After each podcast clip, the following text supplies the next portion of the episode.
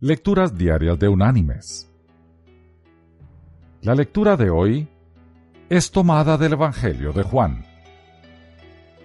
Allí en el capítulo 3 vamos a leer desde el versículo 5 hasta el versículo 7,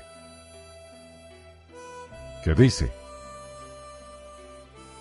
Respondió Jesús, De cierto, de cierto te digo, que el que no nace de agua y del Espíritu no puede entrar en el reino de Dios. Lo que nace de la carne, carne es. Y lo que nace del Espíritu, Espíritu es. No te maravilles de que te dije, os es necesario nacer de nuevo. Y la reflexión de este día se llama la última cena de Da Vinci. Tal vez una de las mejores versiones de la última cena fue la pintada por Leonardo da Vinci. El tiempo que le llevó a finalizar el cuadro fue de siete años, y las figuras que le sirvieron como modelo para representar a los doce y al mismo Cristo fueron personas de su época escogiéndose primeramente a la figura que sería Judas Iscariote.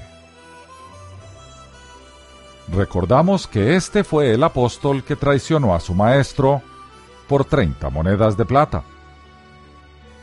Semana tras semana, para pintar a Judas, Da Vinci buscó un rostro marcado por las huellas de la deshonestidad, avaricia, hipocresía y crimen una cara que reflejara el carácter de alguien que traicionaría a su mejor amigo.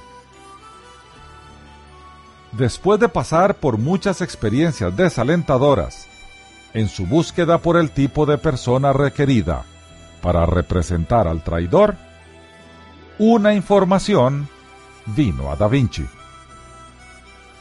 Un hombre cuya apariencia satisfacía completamente todas las respuestas se había encontrado en Roma, sentenciado a morir por una vida de vileza y crimen.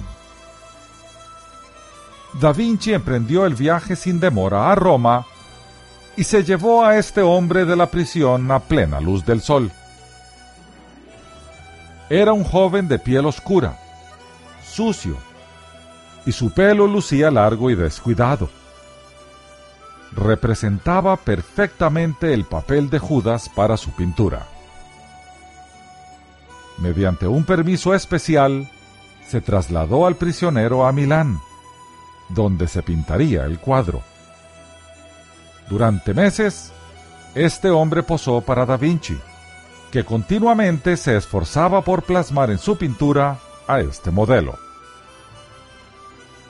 Al terminar, volvió la mirada a los guardias y dijo, He terminado. Se pueden llevar al prisionero. Al llevárselo los guardias, el prisionero se soltó repentinamente, corrió hacia Da Vinci y llorando amargamente le dijo, Por favor, deme una oportunidad. Verdaderamente me sentí Judas Iscariote por la vida que he llevado. No me pagues nada, solamente déjame en libertad. A Leonardo le sorprendió la cara de arrepentimiento de este hombre y logró que lo dejaran libre. Durante seis años, Da Vinci continuó trabajando en su sublime obra de arte. Uno a uno se seleccionaron los personajes cuyas características se asemejaran a la de los doce apóstoles, dejando de lado a la figura que representaría a Jesús, el cual sería el personaje más importante de su obra. Se examinaron detalladamente a ciertos jóvenes que podrían representar a Jesús, esforzándose por encontrar un rostro cuya personalidad reflejara inocencia y pureza que estuviera libre de las huellas del pecado, un rostro que emanara belleza. Finalmente, Después de semanas de intensa búsqueda, se seleccionó a un joven de 33 años de edad quien representaría a Cristo. Durante seis meses, Leonardo trabajó en el personaje principal de su obra. Al terminar, se acercó al joven para pagarle por sus servicios, pero éste no aceptándole el dinero, y con una sonrisa, le dijo,